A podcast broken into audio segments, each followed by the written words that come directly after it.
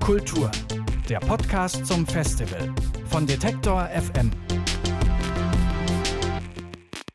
Willkommen beim großen Finale hier bei der Detektor FM Bühne auf dem äh, Popkulturfestival in Berlin. Mit mir sitzen hier auf dem Sofa Lars-Henrik Setz und. Hallo Easy. Hallo, Lars. und unser Gast, Ebbo. Schön, dass du da bist. Hallo, hi. Du trittst beim Popkulturfestival auf, heute Abend um 22 Uhr im Genau. Maschinenhaus. Aha. Gestern äh, hast du schon als Teil der Gaddafi Girls gespielt und du warst Teil der Diskussionsrunde Pop Hired Let's Talk About Gender Kanim. Jono? Janem? Dankeschön. Das passt eigentlich ganz gut, denn du hast mal gesagt, deutscher Rap müsste feministischer, queerer, experimenteller und mutiger werden. Ja, Was fehlt dem deutschen Rap?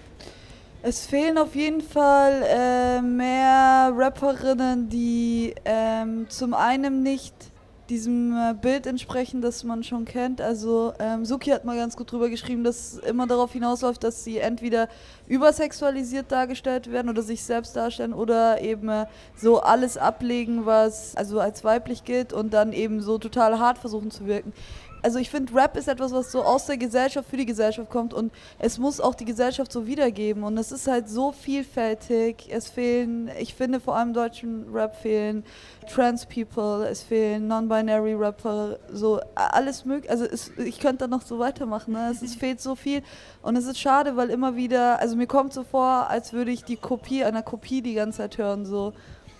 Wir haben äh, vor dem Interview mal Hip-Hop Deutschland gegoogelt und Mhm. äh, Google schmeißt einem so eine Liste raus ähm, mit, mit Rapper und Rapperinnen und es kamen mehr als 20 äh, Typen, bevor die erste Frau kam. Die erste Frau, ich habe es mir aufgeschrieben, war Sabrina Setlur. Mhm. Warum ähm, hat sich denn der Mainstream-Hip-Hop in Deutschland noch nicht so richtig geöffnet scheinbar für vor allen Dingen neue Frauen, die was Neues anbieten können? Also ich glaube, beziehungsweise ich bin mir sicher, dass es gerade kommt. Also auch hier, wenn wir auf dem Festival schauen, gestern hat AC gespielt.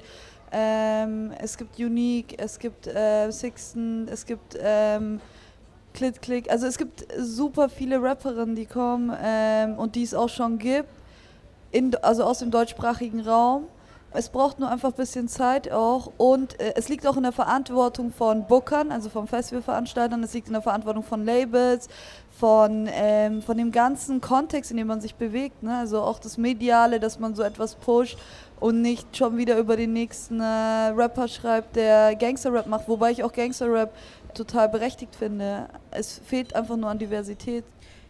Du hast es gerade schon gesagt, es gibt wahnsinnig viele Frauen, die Rapmusik machen. Gerade im Indie-Bereich würde ich sagen, ist noch nicht so im, im Mainstream angekommen, kann man vielleicht auch sagen. Aber hat der Indie dem Mainstream vielleicht auch einfach was voraus? Sind wir da schon in einem Wandel, der irgendwie angezeigt wird? Auf jeden Fall, aber ich glaube auch schon länger. Also ich glaube, man ist auch an so einem Punkt als Künstlerin, wo man sich fragt, braucht man überhaupt ein Label? Also was ist die Rolle des Labels? Ähm, braucht man Management? So, also mittlerweile, man kann alles so gut selbst steuern. Genau, deswegen glaube ich auf jeden Fall auch, dass Indie-Labels dadurch, dass sie sich vielleicht auch, also im besten Fall mehr mit Musik auseinandersetzen, die aus Subkulturen kommt oder so Underground-Sachen auseinandersetzen, eben dann so neue Trends entdecken oder auch äh, Künstlerinnen sein, die eben bei dem Major vielleicht uninteressant wären. Du hast eben gesagt, ähm, Hip-Hop ist etwas aus der Gesellschaft für die Gesellschaft, wenn ich mich richtig erinnere. Und damit ist ja irgendwie auch Hip-Hop genau die richtige Plattform dafür eigentlich, oder? Um was zu bewegen. Vielleicht für Feminismus, für den Kampf für Gleichberechtigung. Brauchen wir da noch mehr von? Auf jeden Fall. Ähm, ich glaube nur, das Schwierige daran ist, ähm, man darf nicht vergessen, dass ich am Ende des Tages doch Rapperin bin und keine Politikerin. Und ich kann jetzt nicht irgendwelche komplexen Sachverhalte auf einen Beat packen, der drei Minuten geht. Ich könnte jetzt keinen Konflikt zwischen zwei Ländern ähm, so, also wirklich so, dass man es auch ernst nehmen kann und dass es auch irgendwie... Ähm, ja, ich kann das nicht draufpacken. Ich kann keine Doktorarbeit auf einen dreiminütigen Beat packen. Ist auch nicht meine Aufgabe. Und ähm, da gibt es auch viele Leute, die sich besser mit gewissen Themen auskennen. Und da ist auch wichtig, dass man sich mehr Zeit dafür nimmt, dass es eben Podiumsdiskussionen gibt etc. Was ich versuche zu machen, ist, diese Themen, die mich beschäftigen, weil sie mich betreffen, ähm, runterzubrechen und dann einzelne Dinge da rauszunehmen und zu empowern ähm, und zu sagen, hey, das könnten wir aber machen, sowas könnten wir machen oder das ist wichtig oder davon brauchen wir nichts mehr. Also so d- gezielt au- kleine Themen aufnehmen und daran arbeiten. Das ist ja schon irgendwie äh, auch schon fast eine Tradition des Hip-Hops, oder? Also wenn man sich anschaut, wie die Geschichte des Hip-Hops anfängt, dann ist das eigentlich eine Emanzipation gegen das Establishment, oder? Ja, auf jeden Fall. Ähm, was halt dann nur interessant ist, ist so die Entwicklung davon. Also zum Beispiel, dass NWA und Public Enemy ja so gleichzeitig rausgekommen sind, auch mit ihren Alben. Public Enemy war da viel, viel politischer, also auch von deren ähm, Ästhetik her, diese Black Panther Ästhetik, die sie übernommen haben. Und NWA hatte auch so ein paar Tracks, aber war eher so äh, Gangster-Rap. Und weil das aber von den weißen Kids in der Vorstadt so gehypt wurde, also weil die das halt so entertaining finden, ne, so ein Gangster-Lifestyle, haben die Major-Labels dann da mehr Geld reingesteckt. Und ich finde, so ist es heute immer noch. Es werden teilweise von Major-Labels, die sich dieser Verantwortung entziehen und sagen so, okay, ähm, uns ist der Inhalt egal, solange es sich verkauft, Musiker gepusht, also Rapper vor allem gepusht, die meines Erachtens nach unnötig sind, also die auch dem Hip-Hop und der Musikindustrie nichts hinzufügen und auch gar nichts machen, was irgendwie so einen Mehrwert hat. Wie man vielleicht in diesem Jahr bei der Echo-Verleihung äh, dann gesehen hat, ja. worin das Ganze, ähm, das Ganze endet. Du hast auf deinem Album Komplexität einen Song, der heißt Punani Power. Für mhm. Leute, die diesen Term nicht kennen, was heißt das? Was steht das? Ähm, Punani Power steht in dem Song für Sister Power, also jetzt nicht gleichzusetzen mit Pussy Power, deswegen, ich habe da auch so einen Disclaimer drin, weil ähm, Punani kommt zum einen aus dem Indischen, wurde dann äh, von Jamaikanern übernommen ähm, und steht eben für das Geschlechtsorgan der Frau und zum anderen kommt es aber auch ähm, aus dem Hawaiianischen ne?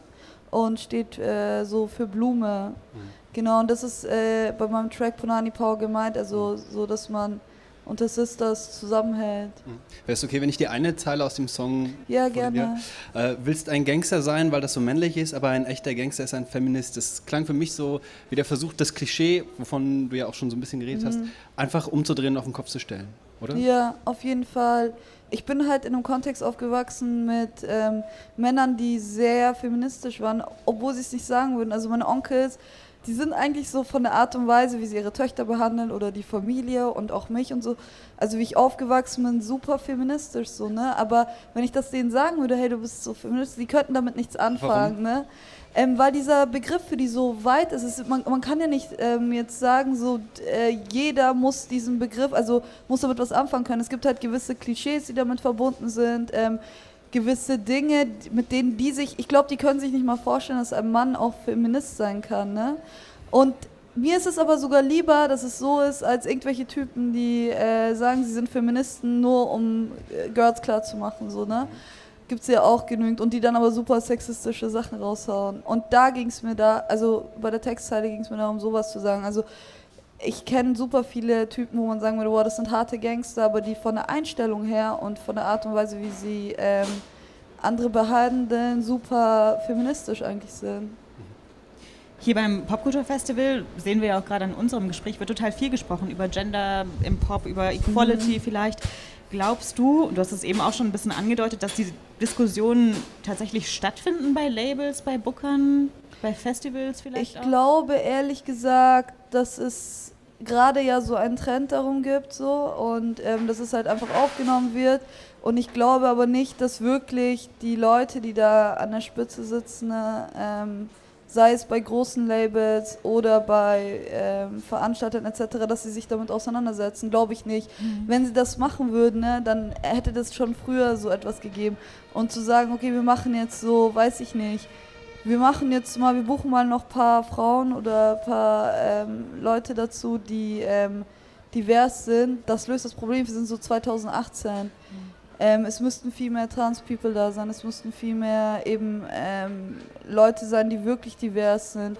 Und es darf nicht darum gehen, so wir machen jetzt 50 Frauen, 50 Männer. So nein. Ganz ehrlich, ich bin teilweise auf Festivals, äh, wo ich mir denke, boah, es gibt so tolle Musikerinnen in, in Deutschland, ähm, die hätten hier total die Bühne verdient und dann tritt eine Band auf, die kein Mensch kennt. So. Also ist jetzt auch kein Diss an diese Bands, können ja auch nichts dafür, aber ähm, es liegt auf jeden Fall an den Bookern, weil es gibt genug Talente. Das heißt auch, du hast eben gesagt, äh, so Label zum Beispiel, das braucht man vielleicht gar nicht mehr. Man ja. kann als Künstlerin oder Künstler, ähm, ob man jetzt hetero oder homo oder queer oder trans oder was auch immer ist, seinen Platz ähm, auch für sich claimen. Ist das so der Aufruf, der da drin steckt, einfach rauszugehen ja. und zu sagen, hier bin ich und ich mache meinen Kram und ja, ich habe verdient, auf dieser Fall. Bühne zu stehen? Ja, auf jeden Fall. Aber man muss halt trotzdem beachten, wir leben in einem ähm, ja, wie, also so, das ist trotzdem Business, ne? Also man braucht dann trotzdem die Veranstalter, die einen buchen, man braucht äh, Magazine, die darüber schreiben, man braucht dieses ganze Netzwerk drumherum. ohne kommt man auch nicht wirklich aus. Ähm, und da geht es halt darum, sich zu vernetzen und gegenseitig zu supporten. Deswegen sind solche Diskurse auch wichtig. Äh, es ist wichtig, dass man darüber redet. Es ist auch wichtig, dass es irgendwo jetzt gerade so einen Trend darum gibt, weil die Leute auch erkennen, okay, ich könnte auch ein Festival machen, wo viel mehr, also wo ich nicht nur Typen auf der Bühne habe. Es funktioniert. Ich finde nochmal den Trend ganz interessant, den du ansprichst. Ich glaube, Salva Benz war es, die bei Jäger und Sammler jetzt letztens irgendwie einen Kommentar gebracht hat zu Feminismus ist so der das neue Sex Sales. Statt Sex Sales haben wir jetzt Feminismus Sales. Mhm. Also es gibt einen Trend, das ist verkäuflich, das merken vielleicht ja. auch die großen Labels. Ist es dann trotzdem was Gutes, weil die Leute drüber reden oder ist vielleicht da gar kein richtiges Verständnis davon da. Ich glaube, es ist irgendwo was Gutes, weil die Leute darüber reden, auf jeden Fall, aber es wird halt, es ist so konsumierbar, ne? Ich kann zu H&M gehen und mir ein T-Shirt kaufen, wo drauf steht Female Power oder was auch immer, so Girl Power. Es ist wichtig, aber es ist auch wichtig, dass wirklich darüber gesprochen wird. Also, dass man wirklich ein Verständnis dafür bekommt. Man merkt es auch an anderen Themen, die ja auch so auf Machtstrukturen basieren, sei es Rassismus, ne? wo ich merke, dass viele Freunde von mir gar nicht checken, was Rassismus ist, also dieses System davon nicht checken. Oder eben dann bei Sexismus, wo Typen kommen und sagen so, ja, ähm, es kann, man kann ja auch gegen Mann sexistisch sein. Nein, kannst du nicht, weil es ist ein System, in dem du dich befindest und wo du da, durch da, äh, die Art und Weise, wie du gelesen wirst, ähm, privilegierter bist. Und ähm, ich glaube, dass solche Diskurse viel eher stattfinden müssen, wo wirklich auch erklärt wird, worum geht es bei Feminism so. Das findet, glaube ich, nicht in einem Rahmen statt, der für alle zugänglich ist. Sagt die Rapperin Ebo bei uns äh, auf der Detektor FM Bühne beim Popkultur Festival. Du äh, bist unser Closing Act, habe ich eben schon gesagt. ähm, vielen Dank dafür. Vielen Dank, dass Danke du dir euch. Danke dir. Pop, Pop Kultur, der Podcast zum Festival von Detektor FM.